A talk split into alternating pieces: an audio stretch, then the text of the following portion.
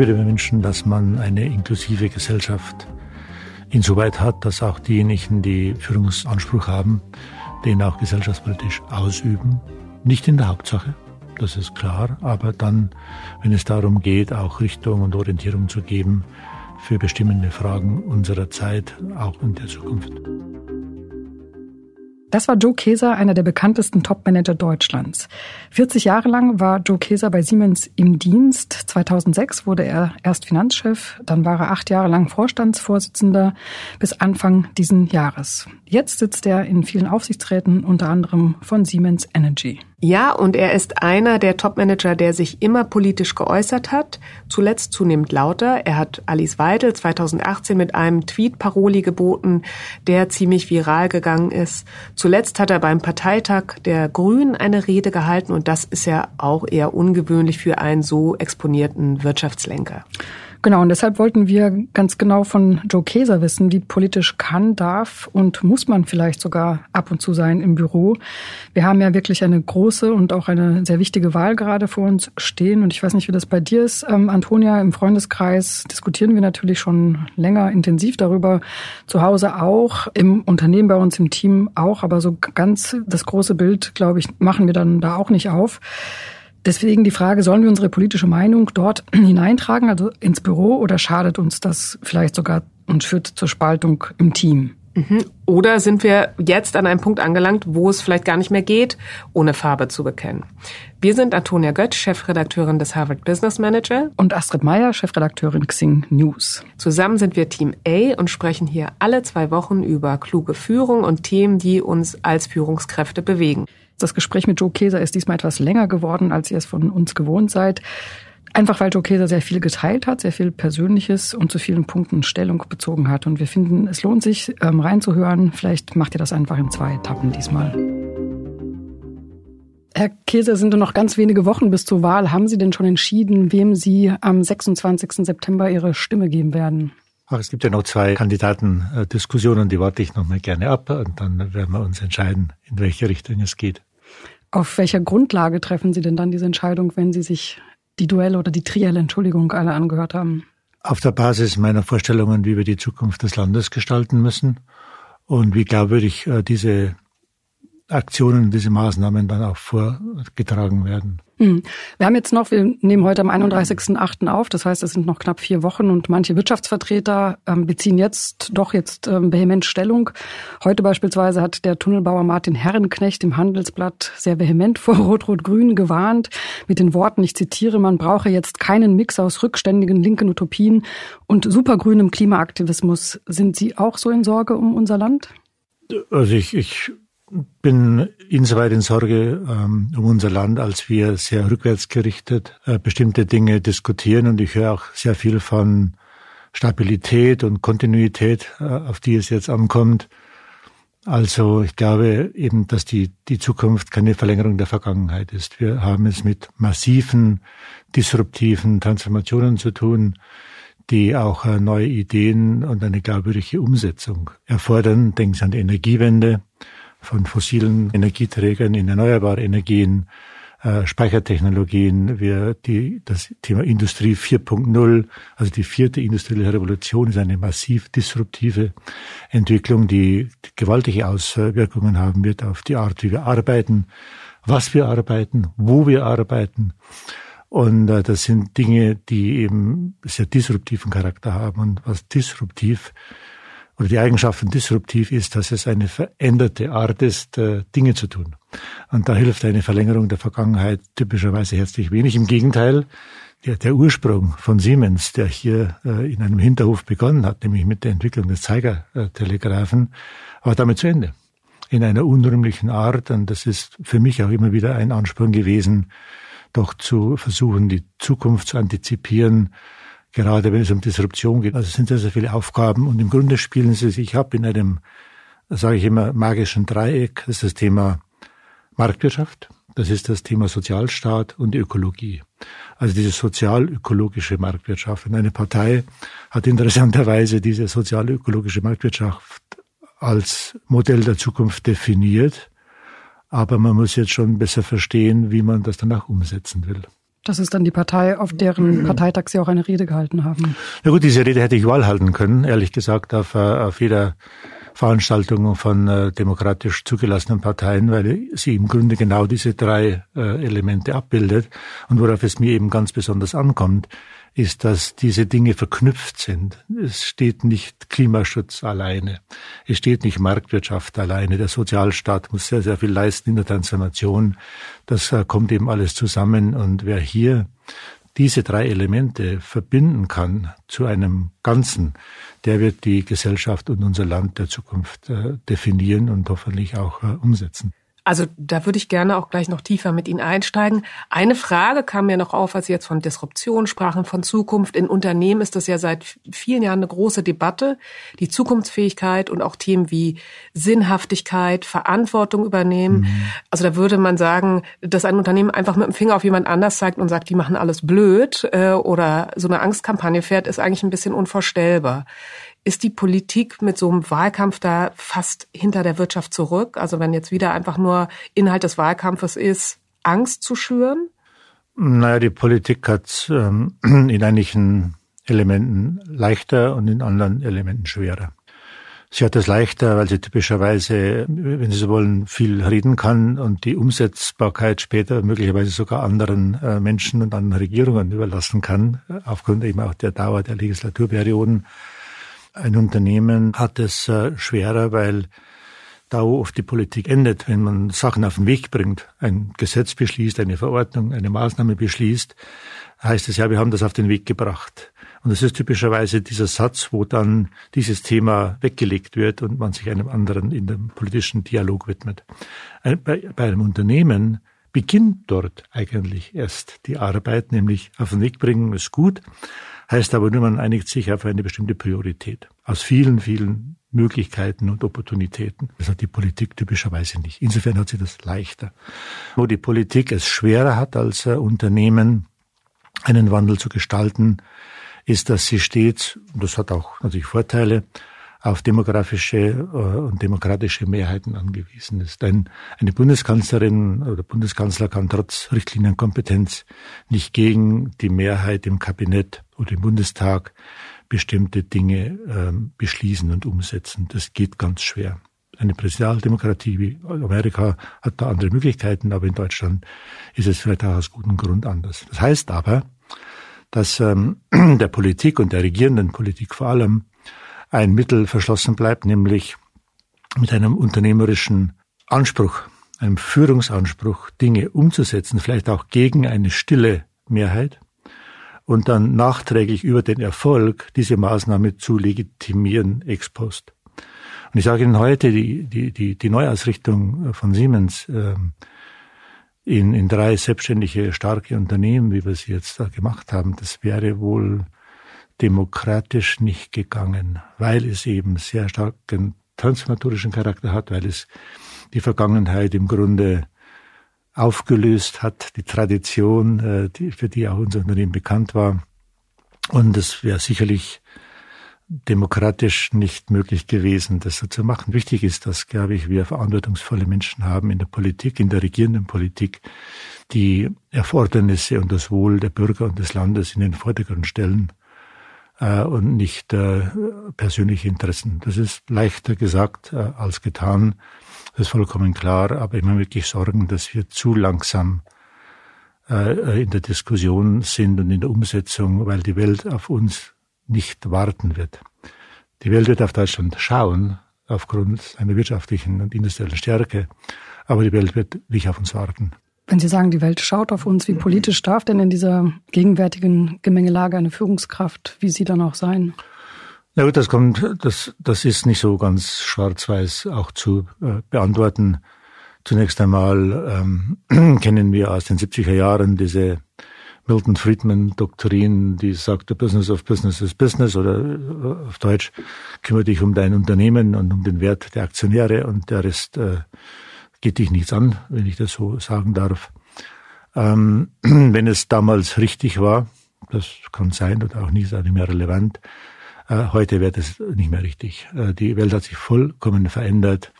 Wir sehen in vielerlei Hinsicht eine, eine Spaltung der Gesellschaft in Arm und Reich, in Alt und Jung, in Entwicklungsländer versus Industrieländer. Es gibt Umverteilungskämpfe. Wir haben Systemwettbewerbe zwischen Demokratien und äh, absolutistisch äh, geführten Ländern. Insoweit äh, müssen wir eigentlich als Unternehmen, die ja oft extraterritorial sind, das heißt, dass über den territorialen Grenzen von Volkswirtschaften aktiv sind, gerade die großen Unternehmen sind ja global auch sehr aktiv und haben auch überall in der Welt Standorte, müssen wir natürlich sehen, dass wir auch hier nicht allein auf der Welt sind. Andererseits glaube ich persönlich, wenn ein Unternehmen oder eine, eine Führungskraft, ein CEO oder eine, eine, eine Vorstandsvorsitzende den Anspruch hat, etwas besser zu können, besser zu wissen als, äh, als der Großteil der Menschen, dann sollte man aus diesem Anspruch heraus auch ableiten, dass man sich an dieser gesellschaftspolitischen Diskussion beteiligt. Das ist eine schwierige Aufgabe für diejenigen, die eigentlich selbst nur Angestellte eines Unternehmens sind, wie zum Beispiel ich es war bei Siemens, ich war von einem Mitarbeiter und äh, nach der Abgabe des Vorstandsvorsitzes war das dann vorbei. Deshalb ist man eben Angestellter eines Unternehmens und hat damit besondere Verpflichtungen, damit umzugehen. Als Eigentümer oder Eigentümerin von Unternehmen hat man eine deutlich stärkere Legitimation als das eigene Geld, die eigene Firma, die man oft auch von den Eltern oder der Familie bekommen hat. Insoweit ähm, ist das keine Schwarz-Weiß-Frage. Ich persönlich war der Auffassung, dass wir nicht nur auf Interessenslagen schauen können, sondern müssen auch eine Integration der Konflikte, die zwischen Werten und Interessenslagen oft entstehen, integrieren. Und ich denke, uns auch zu bestimmten Themen äußern. Ich habe das dann auch gemacht. Auch deshalb, weil etwa 85 Prozent unserer MitarbeiterInnen gesagt haben, sie möchten wissen, was in diesem Falle der Chef eigentlich von bestimmten wichtigen Themen hält. Und es war an sich die Legitimation aus den Stakeholdern heraus zu sagen, naja, wenn die Mitarbeiter als ganz wichtiger Stakeholder auch äh, wollen, dass die, die Führung sich zu bestimmten Themen äh, von öffentlichem äh, Interesse auch artikuliert, dann ist das eine Legitimation. Natürlich muss man vorsichtig sein, wenn man auf der Kundenseite, der auch ein sehr wichtiger Stakeholder ist, weil im Grunde die Kunden ja unsere Arbeitsplätze sichern und die, die Gehälter bezahlen, wenn man dort natürlich zu Spaltungen beiträgt, ist das kritisch. Ich gebe Ihnen ein Beispiel, wenn Sie im Konsumentengeschäft sind, Autos, Schuhe, Kleidung, dann sind eben auch 12 Prozent ähm, demografischer Anteil bestimmter Parteien auch Kunden. Äh, bei Siemens war es eben so, dass wir im Wesentlichen mit, mit Experten zu tun hatten, also einen Business-to-Business-Approach, wie man sagt. Da geht es mehr auf die Funktion, die Qualität und die Wettbewerbsfähigkeit der Produkte und der Lösungen und weniger auf persönliche Präferenzen. Insofern hat man es da ein bisschen leichter als äh, Kolleginnen und Kollegen, die eben in der Konsumgüterindustrie tätig sind. Sie haben uns gleich schon direkt zum Kern des Problems geführt, finde ich. Wie entscheiden Sie denn, ob Sie sich zu einem politischen Thema äußern oder nicht? Also zu den Regenbogenfarben in der Münchner Allianz Arena zu Fußball, äh, zu Fußball EM haben Sie sich ja auf Twitter lobend geäußert zu den aktuellen Geschehnissen in Afghanistan noch nicht, soweit wir das äh, überblicken konnten. Ja, ich bin ja Siemens Vorstandsvorsitzender der Siemens AG. Insofern äh, ist das Profil auch äh, aus guten Gründen auch anders. Insoweit muss man sich jetzt nicht zu jedem Thema äußern. Und ich glaube, man muss sich auch gerade nicht insoweit verstärkend äußern, wenn die weit überwiegende Zahl der Bevölkerung ohnehin eine Meinung hat, die man teilt der Karl Valentin, einen, einen bayerischen Humoristiker, zu, dass er mal gesagt hat, äh, es ist ja eigentlich schon alles gesagt, nur noch nicht von jedem. Äh, und so habe ich das auch immer wieder gehalten. Wenn man den Eindruck hat, dass Minderheiten nicht gehört werden, dass Stimmen, die äh, an, der, sagen wir, an der Mehrheit vorbeigehen, aber auch gehört werden sollen, dann finde ich es richtig, dass man sich äh, äußert und auch den Minderheiten und den Schwächeren hilft, dass sie ihre Position auch nochmal klar artikulieren können. Das ist eine grundsätzlich persönliche Einstellung, wenn man äh, wertebezogen sich auch äußert. Wenn diese Werte auch dann wieder den Interessen dienen, ist es wieder einfach. Aber wenn es da sagen wir, keine Korrelation gibt, muss man sich sicherlich sorglich überlegen, äußert man sich jetzt, warum, was ist eigentlich das erwünschte Ergebnis dieser Meinungsäußerung, was können Konsequenzen sein und wie geht man damit um. Also man sollte schon für sich selbst zumindest einmal durchdekliniert haben, was richte ich damit an. was kann eigentlich dem Unternehmen, mir selbst, den Kindern, der Familie daraus passieren. Das sind schon Dinge, die sollte man äh, nicht ganz außer Acht lassen. Hatten Sie das für sich auch durchdekliniert, als Sie 2018 ja damals noch als Siemens-Chef ähm, gegen die jetzige AfD-Vorsitzende Alice, Alice Weidel ausgeteilt haben? Ihr Tweet damals, ähm, der hieß ja lieber Kopftuchmädchen als Bund deutscher Mädel, hat ja wirklich Schlagzeilen gemacht. Mhm. Ähm, war Ihnen klar, was Sie damit auch für Ihr Umfeld auslösen werden? Es war mir insoweit klar, dass das eine Reaktion erzeugen wird. Das war, glaube ich, damals ja eine überhaupt der ersten sehr klaren Artikulationen von Unternehmens Führer oder Führerinnen zu, zu einer Art, wie eben bestimmte Personen einer bestimmten Partei bestimmte Dinge sehen.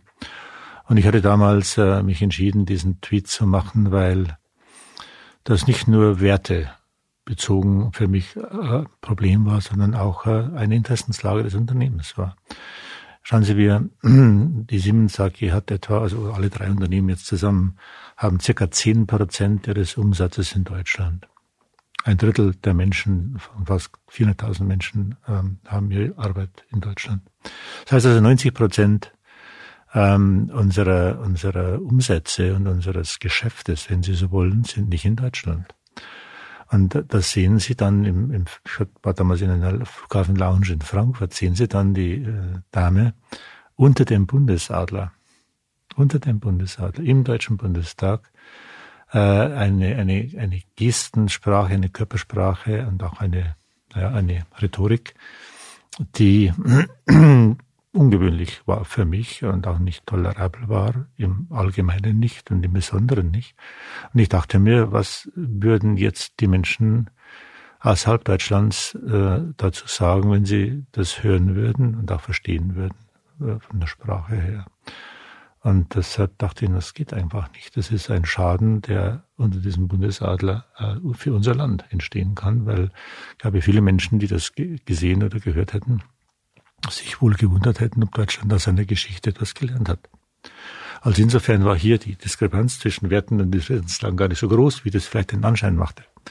Und deshalb hat er mich entschieden, darauf hinzuweisen, dass äh, wir nicht alleine auf der Welt sind, dass wir in unserem Land äh, Rücksicht und Toleranz und Verständigung praktizieren sollen, dass es aber auch äh, sehr, sehr gefährlich ist, dass wir in der Welt ein Bild abgeben, das äh, dem Ansehen Deutschlands und seiner Wirtschaft, einer extrem ausgeprägten Exportwirtschaft, schaden könnte und sicherlich auch dürfte.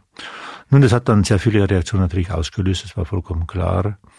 Die, die man erwarten konnte, ähm, sehr polarisierend in, in Kurznachrichtendiensten und ähnlichen, aber auch eine Reaktion, die ich nicht erwartet hatte, aber mir dann schon klar war, ich hatte dann viele Zuschriften bekommen, äh, unter anderem eine, eine, die mich ganz besonders bewegt hatte, eine, eine äh, ein Brief, ein handgeschriebener Brief und man konnte schon aus der Handschrift erkennen, dass die Person, die äh, den Brief geschrieben hatte, sicherlich äh, also nicht jünger war als ich, ähm, wurde vermutlich deutlich älter.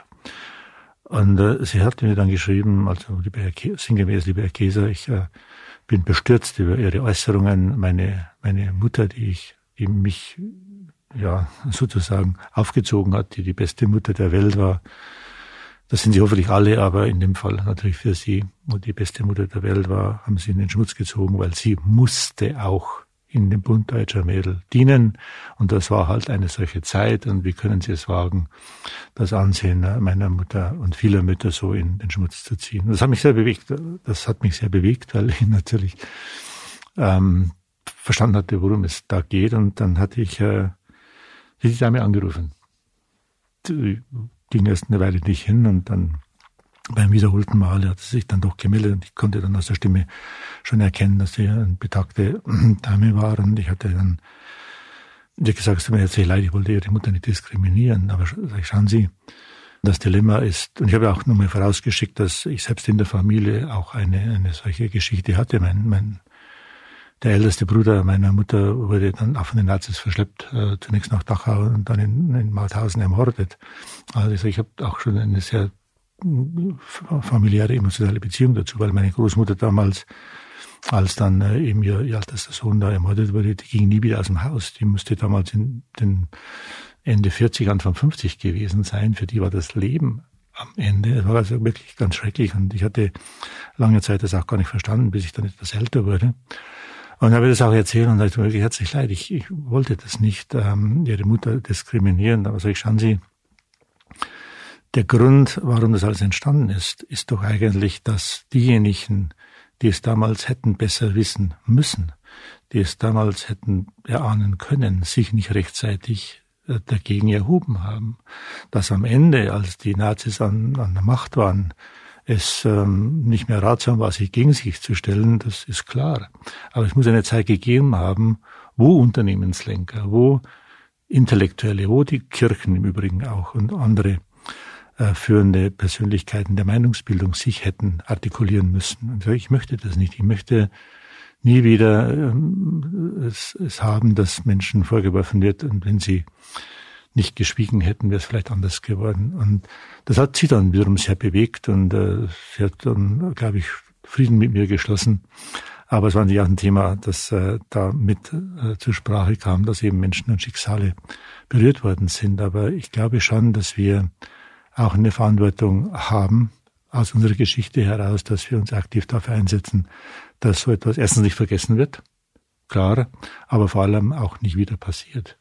Die Zeitzeugen werden immer weniger. Die letzten äh, Opfer sterben natürlich äh, aus biologischem Alter heraus. Meine Mutter ist 88. Sie erzählt noch, die war eben damals auch noch ein Kind. Sie erzählt noch ein bisschen, aber das wird irgendwann mal vorbei sein. Und dann müssen wir die Verantwortung übernehmen nach vorne hin dass äh, eben das nicht vergessen wird und dass klar ist, dass Rassismus, Ausgrenzung und Intoleranz zu solchen Fehlentwicklungen führen.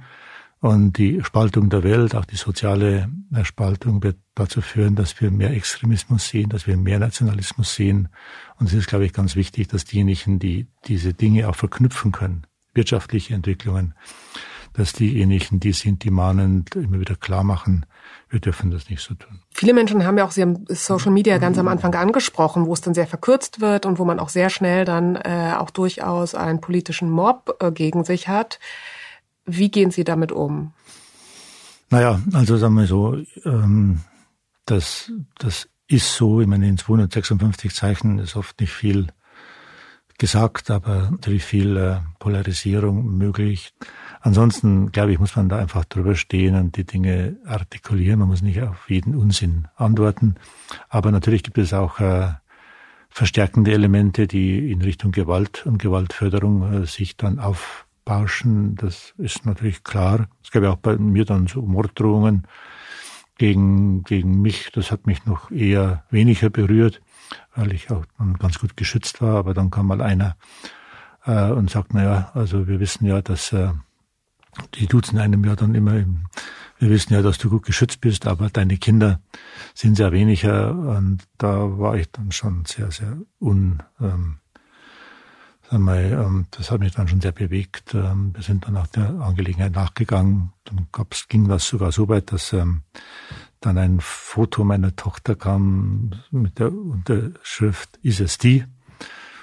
Äh, da wird es dann, da wird's dann ungemütlich, das muss man sagen. Ähm, wir haben das dann gelöst, aber das ist sicherlich ein Thema, das man eben, ich auch vorhin schon sagte, immer wieder im Kopf haben muss, wenn man sich artikuliert und an der gesellschaftlichen Debatte beteiligt, dass es eben auch Menschen im Umfeld gibt, die davon betroffen sein können, nicht nur das Unternehmen.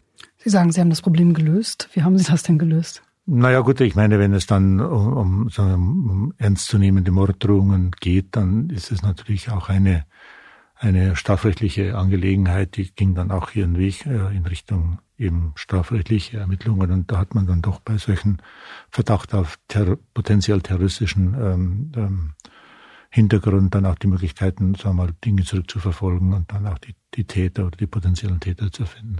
Hm. Haben Sie danach eigentlich, äh, sind Sie vorsichtiger geworden oder haben Sie sich eher bestärkt gefühlt? Wir leben in Zeiten, in denen man sich politisch äußern muss. Ich glaube, wenn man sich dadurch zum Schweigen bringen ließe, dann wäre eigentlich ähm, das ganz fatal. Insoweit ähm, hat, ging und gehe ich bewusster damit um, aber das heißt noch längst nicht, dass man sich nicht bei bestimmten Themen, die man für wichtig hält, auch in der Artikulation, gerade wenn es darum geht, Minderheiten zu schützen oder Verantwortung zu übernehmen für Dinge, die vielleicht andere nicht so gut können, dann sollte man das auch tun. Sie haben ja vorhin ein Dilemma angesprochen, auf das ich auf jeden Fall nochmal zurückkommen möchte, denn man ist ja als CEO in einer heiklen Lage. Also man spricht einerseits für sich, aber auch für das Unternehmen und seine Mitarbeiterinnen und Mitarbeiter. Sie haben gesagt, Sie haben sich da umgehört.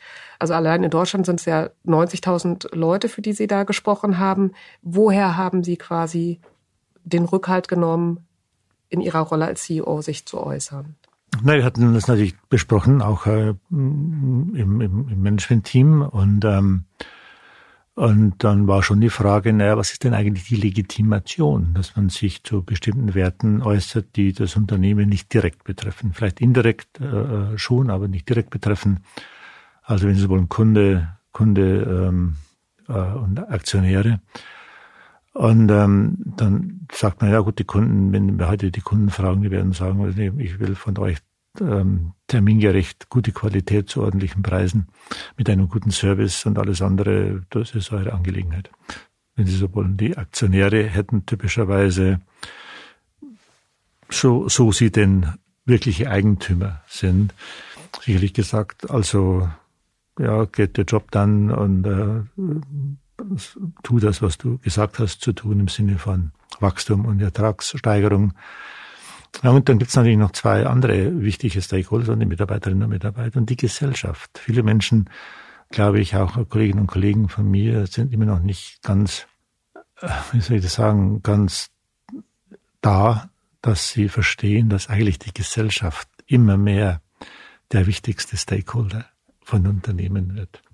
Das ist in einer Literatur noch gar nicht beschrieben. Typischerweise finden sich halt die Aktionäre, also Arbeit, Betriebsmittelkapital, wenn Sie so wollen, also die Aktionäre, die Mitarbeiterinnen und Mitarbeiter und die Kunden als die drei typischen Stakeholder.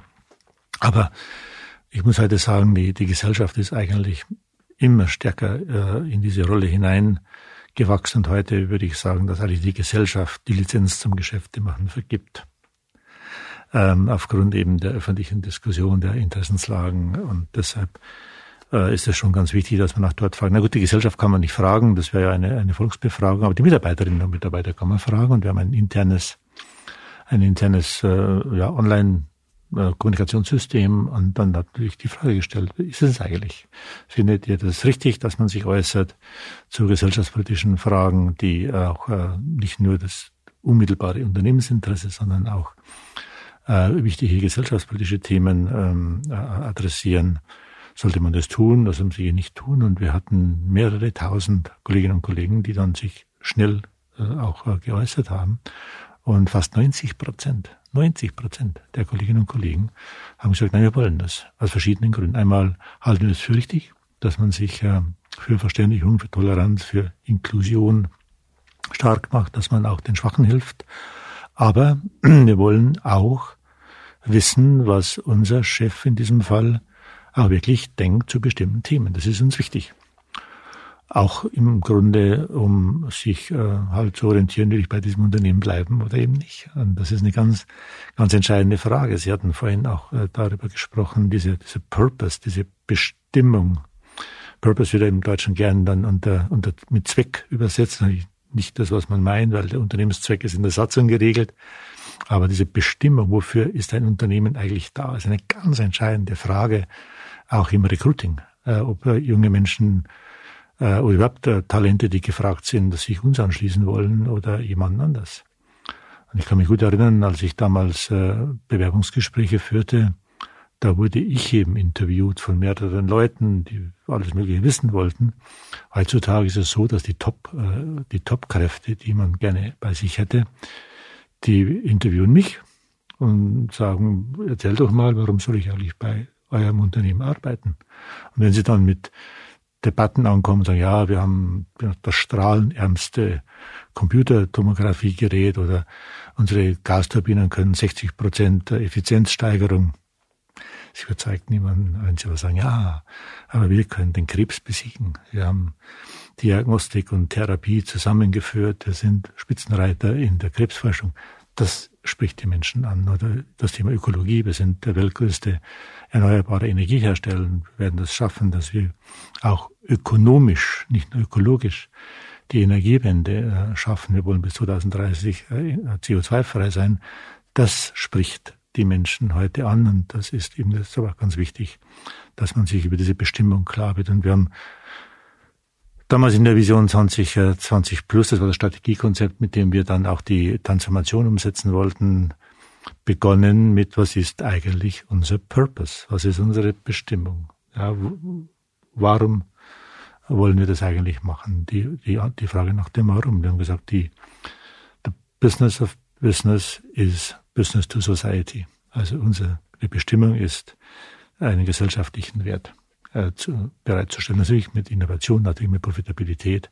Und das wurde, kann ich mich noch gut erinnern, ähm, etwas belächelt in Deutschland, auch medial, so nach dem Motto, das ist so komplett übergeschnappt, das macht da hier esoterische Themen. Und erst als äh, einige amerikanische Kolleginnen und Kollegen vor knapp zwei Jahren das Thema ähm, Stakeholder Capitalism als ganz wichtiges Thema jetzt auch auf die Bühne gebracht haben, erinnert man sich, dass zufällig mal einer in Deutschland das vor mehreren Jahren auch schon hochgebracht hat. Purpose, Strategie, Umsetzung und dann eben das äh, Bessere für alle Beteiligten zu finden. Ich muss also, da ganz kurz mal einhangen, weil ich finde, da habe ich tatsächlich so eine Irritation. Es ist in der Managementliteratur ein großes Thema in Unternehmen. Gleichzeitig habe ich das Gefühl, die Manager und Managerinnen-Generation, die nach ihnen kommt, ist unpolitischer. Wie geht das zusammen? Das will ich, das will ich jetzt nicht sagen. Ich meine, das Gefühl, das, wenn Sie ihre Gründe haben, aber ich glaube, dass sich. Oder Sie äußern sich nicht so lautstark und offen politisch, wie Sie es mhm. tun und auch schon in Ihrer aktiven Zeit getan haben. Ja, fair enough. Äh, wie gesagt, es mag mehrere Gründe haben. Einen hatte ich schon auch äh, angeführt, dass viele auch in einem Geschäft sind, wo es in Richtung Konsument geht. Und wenn Sie dann 10, 20 Prozent Ihrer Zielgruppe äh, haben, die vielleicht nicht auf der wertmäßigen Linie liegen, dann muss man sich sorgfältig überlegen, ob man auf diese Käufergruppe verzichtet. Das ist vollkommen klar. Das Zweite ist oft auch, dass natürlich Kolleginnen und Kollegen in Funktionen sind, wo sie gerne auch noch länger bleiben möchten. Also vor oder am Zenit ihrer, ihrer, ihrer Karriere liegen und äh, man exponiert sich schon auch wenn man eben äh, sich um Themen kümmert, die vielleicht ein bisschen links oder rechts vom Mainstream liegen, nämlich das Unternehmen zum Erfolg zu führen und immer weiter, immer höher, immer besser zu wachsen, Profitabilität zu stärken, innovativ zu sein. Ich meine, eines ist klar, wer, wer nicht so performt wie der Durchschnitt seiner Wettbewerber, vorzugsweise nicht besser performt, der sollte besser sich nicht mit Themen befassen, die am Rande liegen, sondern erstmal das Unternehmen in Ordnung bringen. Und wenn man so gut performt in der Branche wie die Wettbewerber oder wie gesagt vorzugsweise besser, dann glaube ich, ist auch die Zeit, sich äh, einen breiteren Fokus zu geben. Aber, aber sich zu artikulieren in einer Zeit, wo man der, dem Wettbewerb hinterherhängt oder die Aktie nicht so performt wie, wie ein bestimmter Vergleichsindex, dann meine ich, hat man zunächst einmal ursächlich äh, anderes zu tun. Ach nee, also es gibt viele, viele Dinge. Ich würde mir wünschen, dass man eine inklusive Gesellschaft insoweit hat, dass auch diejenigen, die Führungsanspruch haben, den auch gesellschaftspolitisch ausüben. Nicht in der Hauptsache, das ist klar, aber dann, wenn es darum geht, auch Richtung und Orientierung zu geben für bestimmende Fragen unserer Zeit, auch in der Zukunft. Hm. Was raten Sie denn gerade aus Ihren Erfahrungen jüngeren Führungskräften, die politisch mitmischen wollen, sich aber vielleicht nicht trauen? Also wie viel Politik ist okay im Büro und wo gibt es vielleicht absolute No-Gos? Tja, also ich glaube, ich sagen, ich glaube, wenn, wenn jemand sagt, das und das muss man tun, weil ich ein großer Fan der Linken bin oder der AfD, das sollte man sich schon länger überlegen. Es ist immer wichtig, das auch zu begründen würde auch äh, sehr vorsichtig sein, einseitige Positionen zu beziehen, weil man das eben so als persönliche Priorität hat. Das gehört nicht ins Unternehmen. Aber ähm, Menschen zu erklären, was ist das Problem und wie sehe ich das und wie hängen Dinge zusammen, also wenn Sie wollen, Sachverhaltsaufklärung auch mitzugestalten, dann sollte man sich auch nicht nur auf die Unternehmensfunktionen beziehen, sondern auch, äh, wie das Unternehmen in einer Welt eingebettet ist. Das ist eine, eine ich weiß, es ist ein allgemeiner Ratschlag, der nicht sehr, sehr konkret ist, aber es kommt ihm immer auch auf den Einzelfall an. Dann sagen wir auch Führungskräfte in der Organisation, die in der Mitte der Organisation sind, sind sicherlich gut beraten, sich auch äh, abzustimmen mit dem Umfeld, Vorgesetzten Zweifelsfall, wenn man sich politisch äh, oder gesellschaftspolitisch sich betätigen will, wie ist die Policy der Firma? Äh, wir hatten zum Beispiel auch eine sehr intensive Diskussion damals, als es darum ging, äh, können sich denn Mitarbeiterinnen und Mitarbeiter von Siemens Hongkong an den Demonstrationen beteiligen. Gab es, das war ein Vorstandsthema. Aus gutem Grund. Ich meine, China ist ein äh, extrem wichtiger Markt äh, für viele deutsche Unternehmen, auch für unseres. Andererseits äh, gab es natürlich auch unser Verständnis von Freiheit und äh, Meinungsäußerung. Und wir wussten auch, dass die äh, Regierung sehr, sagen wir, ich will nicht sagen empfindlich, aber sehr, sehr bewusst auch äh, schon wahrnahmen, welche Unternehmen dazu welche Position hatten. Und wir haben dann aber uns entschieden, dass wir den Kolleginnen und Kollegen von Siemens Hongkong äh, die Freiheit geben, selbst zu entscheiden, friedlich, das war die Auflage, friedlich an diesen Demonstrationen teilzunehmen, auch wenn sie während der Arbeitszeit waren. Ich finde, China ist natürlich das Beispiel, über das man früher oder später sowieso sprechen muss. Ja. Früher war ja auch, sagen wir mal, ein Unternehmen wie Levi's ein, ein Markenbotschafter für Freiheit und für westliche Werte. Heute scheint es ja fast irgendwie unmöglich oder andersherum zu sein, wenn man auch an Top-Führungskräfte wie ähm, Herrn Zetsche denkt, der sich ja dann auch entschuldigt hatte öffentlich, weil VW damals den Dalai Lama ähm, zitiert hatte, neulich haben wir gesehen. Daimler in dem Fall, ja. Genau. Dann haben wir ja gesehen, äh, vor kurzem erst ähm, hatten Textilunternehmen oder auch Sporthersteller wie Adidas versucht, keine Baumwolle mehr aus Xinjiang zu, be ähm, zu beziehen, wo ja Konzentrationslager ja auch für, für Uiguren von der Regierung ähm, unterhalten werden. Wie gehen Sie denn auch in Ihrer Rolle als Aufsichtsratsvorsitzender jetzt von Siemens Energy vor? Also das ist ein gewaltiger Balanceakt, das muss man äh, schon sehen. Weil hier natürlich gerade ähm, extrem starke Interessen, teilweise sogar existenzielle Interessen, wenn Sie zum Beispiel an Volkswagen, haben Sie schon die richtige Firma genannt, äh, oder auch. Das in, war der Grund, das war. Ja, ja, nee, nee, das ist schon vollkommen richtig. Ich meine, wenn, äh, Volkswagen ohne China wäre wahrscheinlich ein existenzielles Problem. Das muss man, glaube ich, so sagen. Das, ist ja, das sind ja völlige Zahlen, da muss man gar nicht lange spekulieren. Äh, es gibt sicherlich auch andere Unternehmen, die eben eine sehr hohe, ein sehr hohes Interesse am chinesischen Markt haben. Gleichzeitig wissen wir, dass das äh, System China eben in der Weise nicht kompatibel ist mit unseren demokratischen ähm, Werten. Das ist so. Und damit ist man mitten in einem der wahrscheinlich krassesten, würde man heutzutage sagen, der krassesten äh, Konflikte zwischen Werten und äh, Interessenslagen. Und wir sehen auch, dass äh, China natürlich zunehmend selbstbewusst auch ähm, die Rolle in der Welt wahrnimmt. Das äh, ist vollkommen klar und die, Pandemie ist fast ein bisschen zynisch, weil ja die, Pand die Pandemie im Grunde in China entstanden, den Ursprung hatte. Die Pandemie dazu geführt hat, dass China nochmal sich deutlich, deutlich äh, verbessert hat in seiner Stellung gegenüber der, dem Rest der Welt. Auch, auch deshalb, weil eben Amerika mit sich beschäftigt war, mit der Wahl, Europa mit sich selbst beschäftigt war, mit dem Brexit äh, und natürlich China die Pandemie systemisch konsequent äh, natürlich viel schneller in den Griff bekam, als äh, das der Rest der Welt in der Lage war zu tun. Und man spürt dieses Selbstbewusstsein auch jetzt. Auch man sieht, dass Xi immer stärker die Programmatik an sich zieht und damit auch Ansätze einer eher pluralistischen, wenn man überhaupt von Pluralismus da reden kann, immer stärker ähm, reduziert. Also insofern, glaube ich, sind wir da noch nicht am, am, am Höhepunkt der, der Diskrepanz.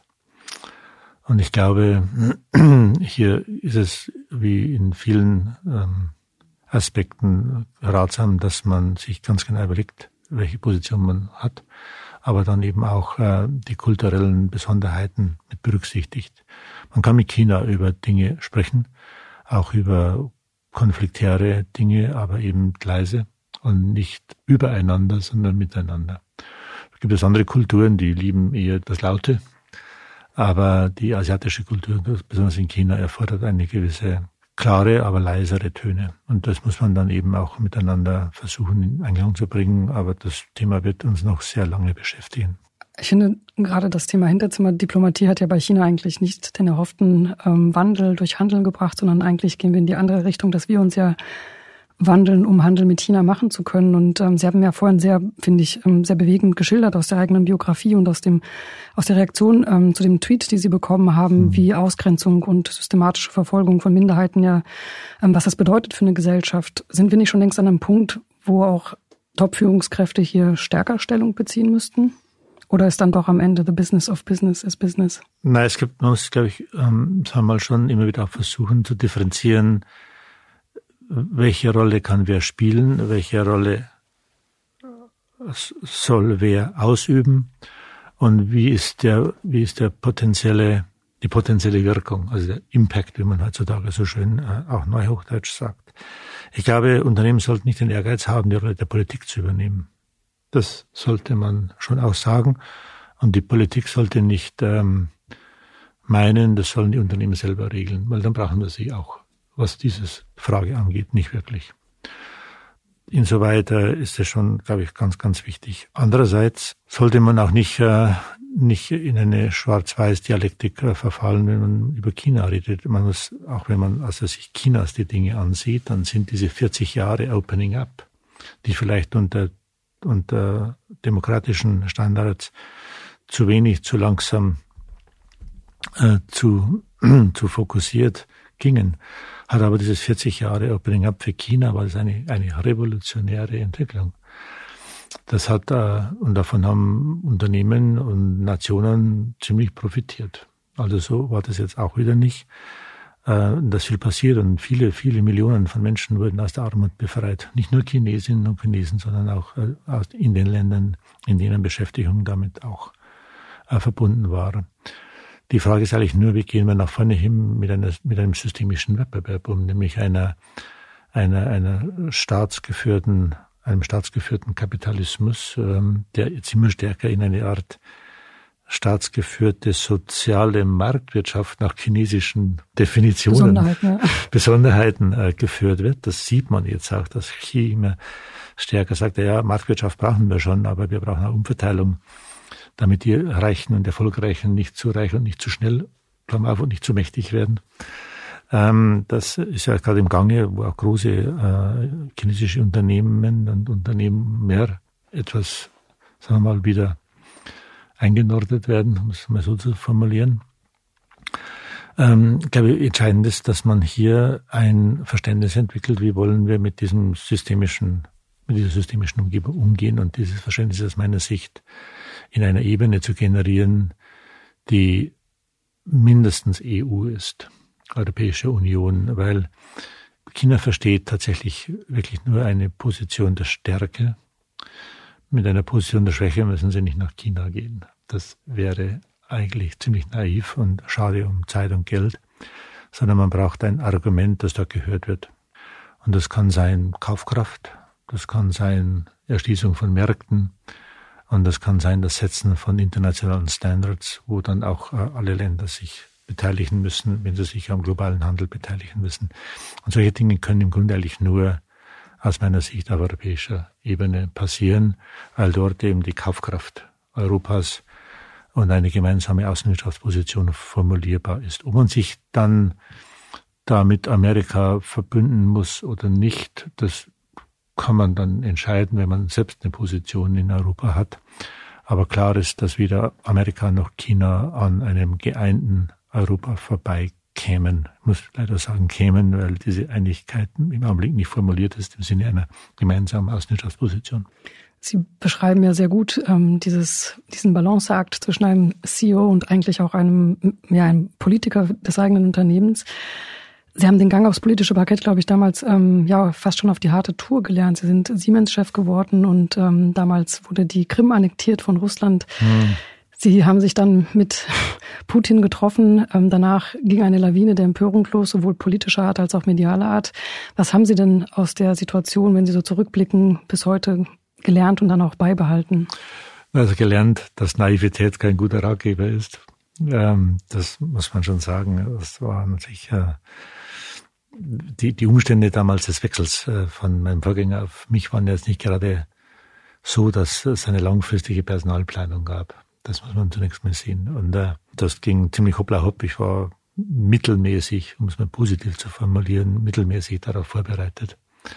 Hatte natürlich ein gewisses sagen wir mal, Verständnis dafür, wie ein Unternehmen geführt wird, weil ich als Finanzvorstand ja schon längere äh, Zeit tätig war und damit so, als sozusagen zweite Kraft des Unternehmens wahrgenommen wurde, auch in der öffentlichen Diskussion, natürlich viel mit dem Finanzmarkt, eher bisher mit Medien, aber weniger mit der politischen Umgebung, höchstens mal mit der, mit der Finanzmin, mit der Wirtschaftsminister oder Wirtschaftsministerin, aber sonst eigentlich weniger. Und das, äh, das Thema Putin, das war natürlich schon eine, eine Lehre für, also glaube ich, man könnte diesen, diesen ganzen Case auch äh, nehmen für eine, sagen wir, Management, äh, Schule, wie man, wie man dann auch CEOs vorbereitet, aus verschiedenen Gründen. Es war ja so, dass wir mit Russland noch vor der Annexion der Krim verabredet haben, dass wir eine Milliarde Euro investieren, um das, den wirtschaftlichen Aufbau des Landes durch Innovation, Arbeitskräfte, Lokalisierung äh, unterstützen. Natürlich nicht aus karikativen Interesse, sondern auch aus wirtschaftlichem Interesse. Das stockte dann etwas und äh, wir wollten dann sozusagen die zweite Stufe eigentlich miteinander vereinbaren, das Thema Mobilität und Energiewende. Und dazu war es aber notwendig, weil in Russland eben ohne die, wir sagen immer gerne P1, einfach nichts möglich ist. Die, keine großen Entscheidungen. Dann stand ihm dieser Besuch an, der im Grunde resultierte aus einem 100-Tage-Programm, wenn Sie so wollen, wie man anfängt, ähm, um wichtige strategische Fragen auch zu klären und den Übergang zu machen. Und äh, dann kam eben diese Annexion der Krim und der Besuch war vorher vereinbart und geplant. Das war die Frage, machen wir den oder machen wir nicht. Das war eine keine Schwarz-Weiß-Frage. Es gab Vor- und Nachteile. Zu sagen, wir gehen da jetzt nicht hin, hätte sicherlich auf der anderen Seite uns zurückgeworfen. Zu sagen, wir gehen hin, war auch nicht ganz unproblematisch offensichtlich. Die Problematik kam aber dann aufgrund von äh, zwei Situationen auf und das ist natürlich, wie gesagt, ein Lehrbeispiel für, für sagen wir mal, die Vorbereitung von, von Top-Führungskräften auf ihre Aufgabe. Das erste war dann, dass wir eben uns dann entschieden haben, hinzugehen, aber mit dem Verständnis auch im Präsidialamt, das wird ein privates Treffen, äh, bilateral, wo man sich sozusagen kennenlernt als der neue Siemens-Chef und dann auch nochmal sondiert, wie man denn jetzt weiterkommt aufgrund der besonderen Umstände.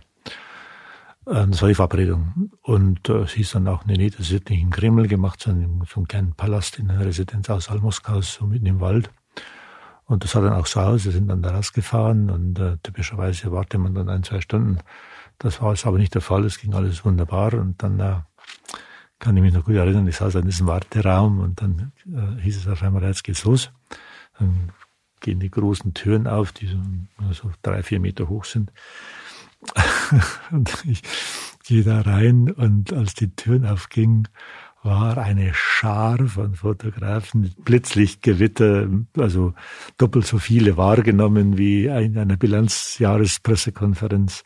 Und ich merkte in diesem Augenblick, schon, okay, das ist schwierig. Und na gut, wenn Sie da reingehen, das ist alles live. Sie können nicht wieder um, umkehren und sagen, nö, da mache ich das nicht. Naja gut, und dann äh, war das eigentlich noch, das Gespräch war dann, wie halt solche Gespräche sind.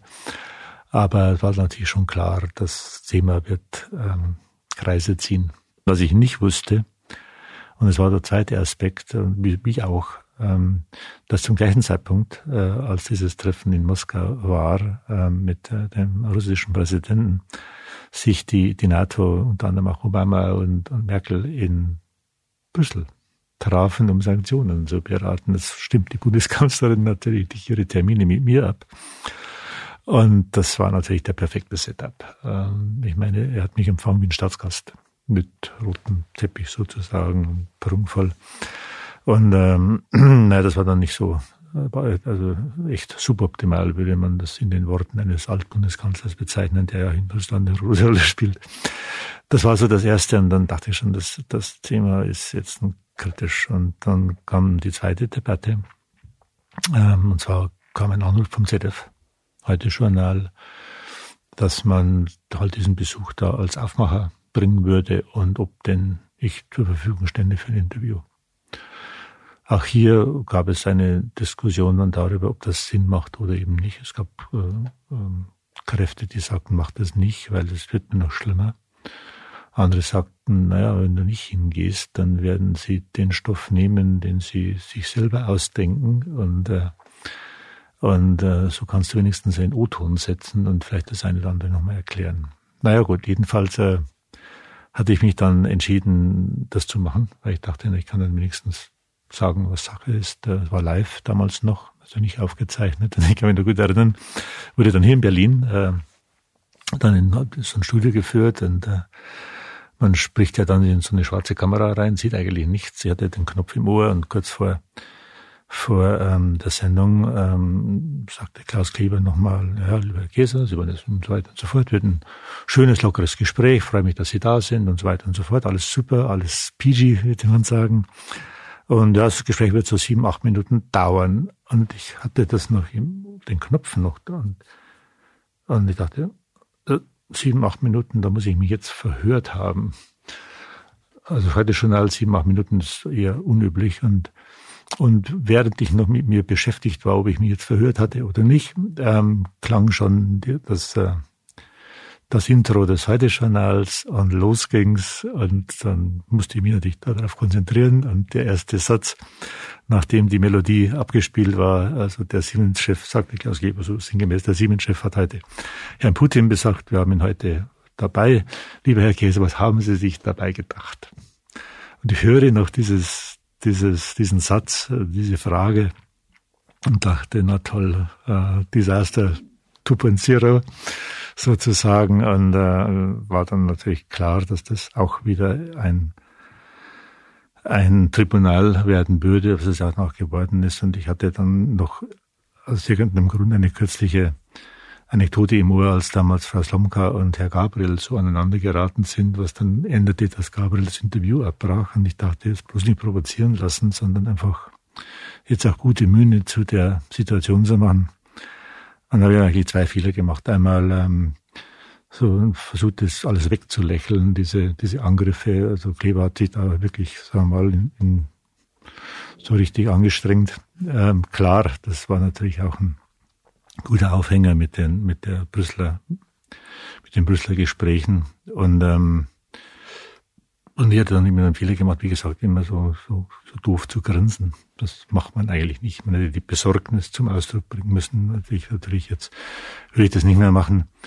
Und das Zweite war natürlich auch, und er sagte dann, also wie können Sie so etwas machen, während die westliche Welt die Sanktionen beschließt und, und Russland die Krim annektiert, ähm, das, da geht man, das macht man doch nicht. Und ich sagte dann, naja, schauen Sie, äh, Siemens ist seit 160 Jahren in Russland. Äh, wir haben dort zwei Weltkriege überlebt und miteinander irgendwie wieder ins Gespräch gekommen. Und dagegen ist natürlich die Krim-Annexion ähm, etwas, naja, Geringeres kann ich mich nicht mehr erinnern. Und tja, und das natürlich passierte war, der erste Halbsatz blieb weg. Und der zweite Halbsatz war, Siemens Chef bezeichnet die Annexion der Krim als vorübergehendes Problem sozusagen. Na gut, und da war das mediale Desaster natürlich perfekt. Daran, daraus lernt man, das gibt's auch nicht zu beschönigen.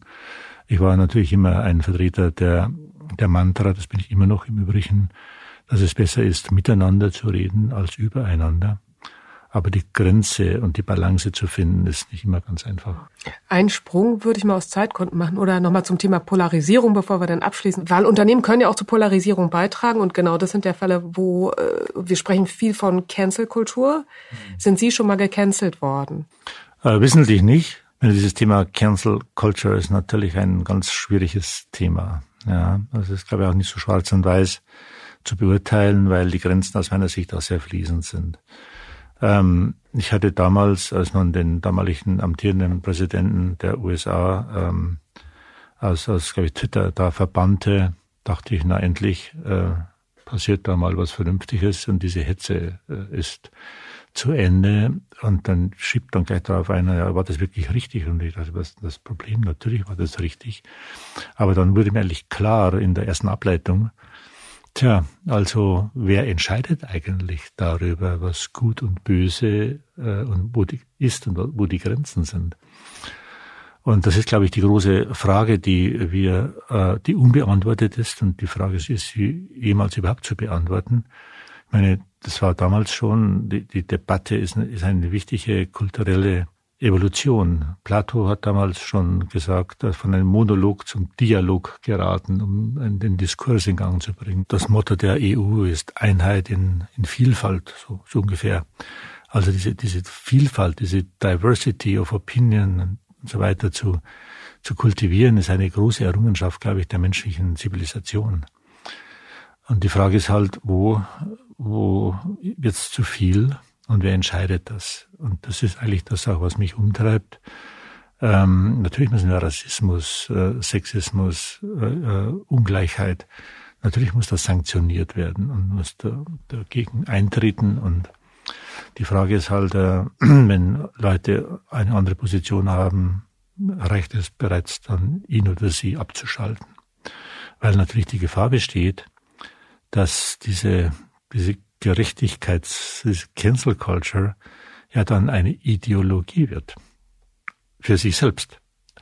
Und dann hätten wir natürlich mit Zitronen äh, gehandelt, wie man so schön sagt. Insoweit ist das äh, etwas, glaube ich, was auch in der, in der gesellschaftlichen Debatte nochmal herausgearbeitet werden muss. Wie geht man damit um? Wo und wie setzt man Grenzen? Wer ist es, der diese Grenzen setzt? Wir haben in, zumindest in unserer Demokratie in Deutschland eine Gewaltenteilung. Aus guten Gründen. Aber es ist eine schwierige Frage. Das ist wirklich eine schwierige Frage. Ähm, wer hat das Recht äh, abzuschalten und mit welchem Recht nimmt man sich diese Autorisierung eigentlich heraus, weil man ein, ein soziales Medium besetzt, dann wird es kritisch, weil dann der oder diejenige die Meinung letztlich kanalisiert und beeinflusst und sie im Zweifelsfall manipuliert. Wenn, dann werden alle abgeschaltet, die, wenn Sie so wollen, ich will jetzt den Begriff nicht Gleichschaltung verwenden, der ist etwas kompliziert, aber man muss aufpassen, dass es nicht in die Richtung Ideologie und am Ende Gleichschaltung geht. Mhm. Deshalb äh, muss man das, ähm, glaube ich, schon äh, im gesellschaftlichen Diskurs hochziehen und die Frage äh, transparent äh, diskutieren, wie man damit umgeht. Mhm. Aber ganz konkret am Arbeitsplatz. Ich glaube, viele Führungskräfte haben diese Konflikte gerade, dass jüngere Mitarbeiterinnen und Mitarbeiter sehr empfindlich reagieren auf vielleicht in ihren Ohren falsche Begriffe und die Älteren trauen sich schon gar nichts mehr zu sagen. Wie geht man denn damit um? Am besten, am besten im Dialog. Also ich meine, wenn man unterschiedliche Meinungen hat, ist es zunächst einmal geraten, dass man diese Meinungen toleriert. Und dann aber auch eine bestimmte Entscheidung, äh, sowohl im betrieblichen, wo man eben nicht, äh, wenn Sie so wollen, in Richtung öffentlicher Debatten dann kommt, im betrieblichen Interesse, glaube ich, kann man, erstmal gibt es im Unternehmen typischerweise für solche Sachen auch eine Verabredung, wie man damit umgeht, was macht man, was macht man nicht.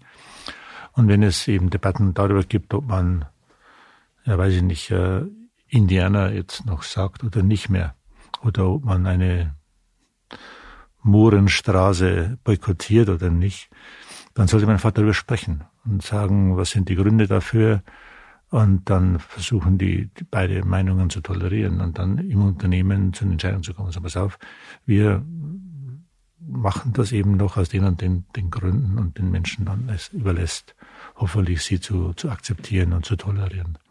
Aber schwarz-weiß Regeln aufzustellen, glaube ich, das Schlimmste, was man machen kann, weil man dort dann eigentlich die Mitarbeiter sich selber überlässt bei solchen Fragen und das stört den sozialen äh, Frieden im Unternehmen. Ich glaube, wir müssen uns einfach nochmal verabreden für eine Folge zwei. Was müsste passieren oder schiefgehen in diesem Land, dass Sie öffentlich sagen, welche Partei Sie wählen? Oder wollen Sie es heute einfach öffentlich sagen? Uns zum Beispiel? Ähm, ich würde das insoweit nicht öffentlich äh, sagen, weil ich ähm, tatsächlich auch unentschlossen bin. Ich, ich kann sagen, dass ich kann Ihnen sagen, wenn ich nicht wähle. Ähm, das sind die beiden äh, Parteien an den Rändern. Ähm, sind zugelassene Parteien, also wer sie wählen will, äh, die AfD oder die Linken, der soll das tun, das ist in Ordnung. Aber ich würde das nicht tun. Äh, einfach deshalb nicht, weil ich dazu grundlegend anderer Meinung bin. Die anderen, sagen wir so, die, die, es wäre wünschenswert, wenn die FDP auch mal über mehr diskutieren würde als über Bürokratie und Steuersenkungen. Ähm, andererseits vertritt sie eine Minderheit im Land, die eben, denen das wichtig ist und damit ist das auch in Ordnung. Und die werden dann eben von ihnen gewählt und von den anderen nicht. Also insofern ist es okay.